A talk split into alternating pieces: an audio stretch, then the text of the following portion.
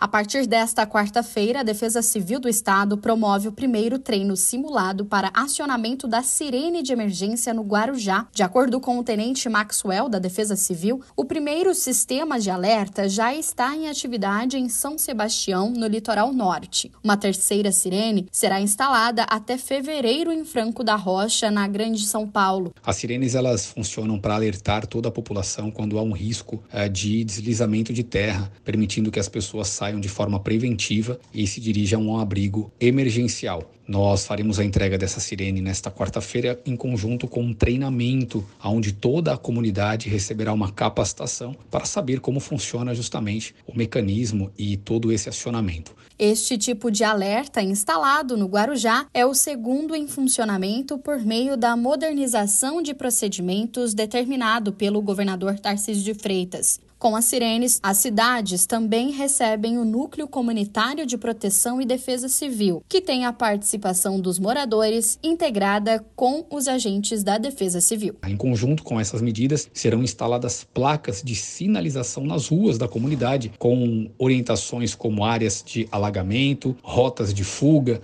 pontos de encontro e abrigos emergenciais. Junto com o equipamento, os moradores terão acesso ao mapa comunitário de risco, que é uma cartilha que aponta os problemas relacionados ao clima e também ao uso do solo na região. Além disso, oferece dicas e orientações sobre o que fazer diante de uma situação de risco. Agência Rádio Web de São Paulo, Larissa Diamantino.